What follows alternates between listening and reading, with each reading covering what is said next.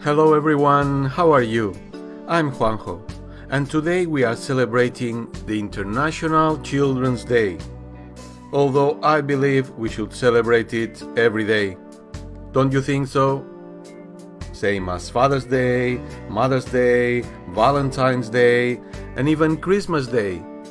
Imagine if we could keep that spirit all year round. Wow, it could be awesome. The official celebration of International Children's Day on 1st June started in 1925 at a conference about children in Geneva, Switzerland. It is a day when children think about other children in different parts of the world. They celebrate with music, songs, food, and dances from different countries.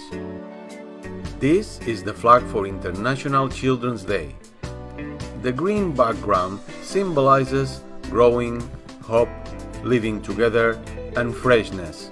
The red, yellow, black, and white figures represent the diversity and tolerance that children can bring to the world.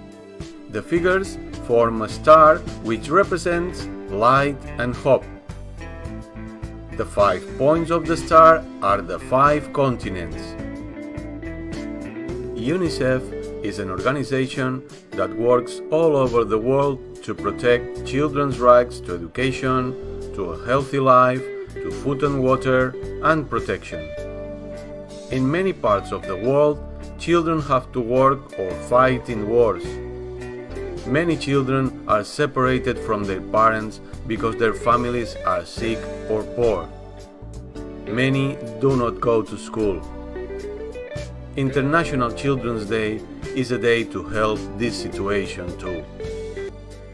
Take care and have a happy day. Every day. Bye bye.